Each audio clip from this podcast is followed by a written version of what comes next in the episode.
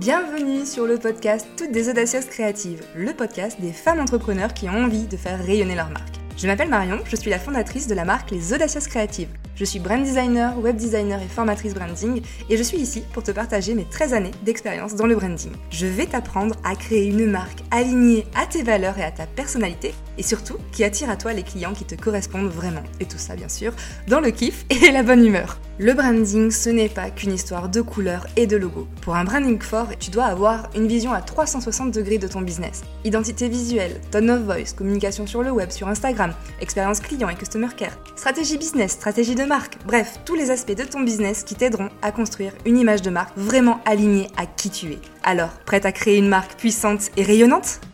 Et bonjour, je suis ravie de te retrouver dans ce deuxième épisode où on aborde vraiment tous les points vraiment précis du branding pour se créer une marque qui soit vraiment cohérente, qui soit impactante, qui soit puissante. Cet épisode fait partie d'une mini-série de podcasts euh, qui euh, vont te permettre vraiment de travailler tous les piliers de ton branding et n'oublie pas que tu peux télécharger ta checklist branding qui est gratuite dans le lien dans la description où tu vas retrouver du coup 50 points pour euh, voilà des petites cases à cocher en fait pour voir si ton branding est vraiment impactant pour savoir sur quel point tu peux travailler. Aujourd'hui, on va parler du deuxième gros point important par rapport à ton branding, ça va toute la partie identité visuelle. Il ne faut vraiment pas la négliger parce que c'est un pilier très important. Et euh, souvent, en fait, quand on dit branding, les gens ont tendance à croire que le mot branding se résume juste à cette partie visuelle. Mais tu vas voir à travers tous ces épisodes de podcast que ça n'en est rien et que la partie visuelle, c'est qu'une partie, une partie très importante, mais ce n'est qu'un bout, en fait, du branding. L'identité visuelle, elle va te permettre de traduire graphiquement, visuellement, tout ce que tu as défini dans euh, ton message. Donc, je te propose de revenir à l'épisode précédent si jamais tu ne l'as pas écouté. Je te parle vraiment des fondations, du socle de ton business. L'identité visuelle, pourquoi elle est importante? Parce qu'en fait, ça va être vraiment le, la porte d'entrée vers ton business, vers tes offres, etc. Puisque en général, les gens pour euh, pour accéder à ce que tu proposes, ils vont te trouver via un post Instagram, un reel, via ton site internet, via peut-être ta carte de visite, etc. Donc vraiment, l'aspect visuel est très important. Et euh, je le dis ça, je le dis souvent dans mes contenus. Si tu me suis sur Instagram, c'est que le visuel, il va permettre d'attirer Vraiment, c'est ça qui va capter le regard et qui va permettre d'attirer les gens à soi. Et ensuite, c'est le contenu et ce qu'on propose derrière qui va nous permettre de convertir. Mais le visuel, il est là pour attirer. Et donc, il est important. Il est là pour attirer, mais il est aussi là pour ben, se rendre reconnaissable, pour aussi se rendre mémorable et vraiment créer quelque chose d'impactant et qui reste dans l'esprit des gens. Donc, euh, on va passer rapidement en fait en revue les points sur lesquels il faut que tu travailles dans ton identité visuelle. Donc, la première chose, la première étape, c'est de commencer par un mood board. Un mood board, c'est une planche d'inspiration graphique qui va te permettre de retranscrire l'ambiance visuelle de ta marque.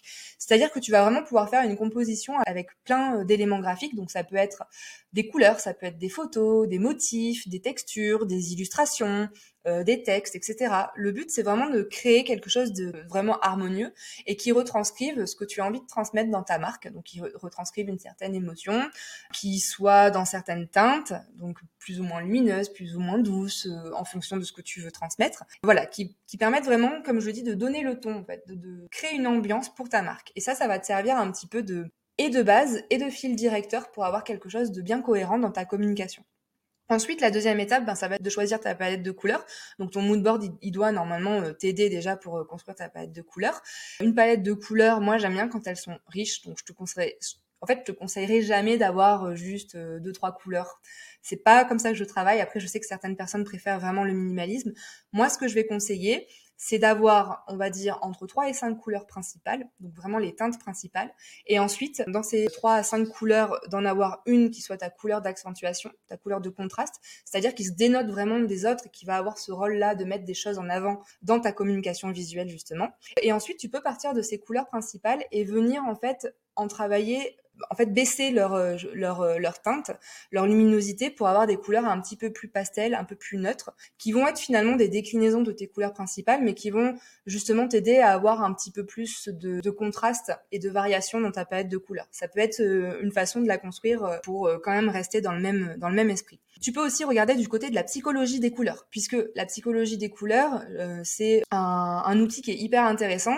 En fait, chaque couleur vraiment va faire ressortir, va mettre en avant des valeurs, va mettre en avant des, des émotions, et tu peux t'appuyer sur ça pour justement les choisir si jamais tu ne sais pas trop les choisir, et tu peux aussi euh, du coup les choisir en fonction de tes goûts personnels parce que ton identité doit te ressembler. Il faut bien évidemment que ça reste cohérent avec ton message, avec tout ce que tu veux communiquer, euh, mais en général tu peux aussi choisir des couleurs. Par exemple moi tu vois dans mon identité il y a beaucoup de, orange et de jaune parce que ce sont vraiment des couleurs que j'aime. Ça fait partie de la déco dans ma maison et tout ça, euh, mais aussi ce sont des couleurs que je peux justifier dans mon identité parce que le orange par exemple c'est la couleur de la créativité, euh, que je l'utilise dans des teintes, tu, vois il y y a, une teinte un peu plus foncée, il y a une teinte un peu plus douce, donc tu vois j'ai vraiment ajusté ma palette en fonction de ça et ça peut aussi euh, tout à fait être une façon de, faire. Ensuite on a parlé des couleurs, donc ensuite deuxième élément eh bien ça va être les typographies. Là euh, les typos c'est un petit peu plus compliqué à choisir, je sais en plus il y en a des, des tonnes et des tonnes.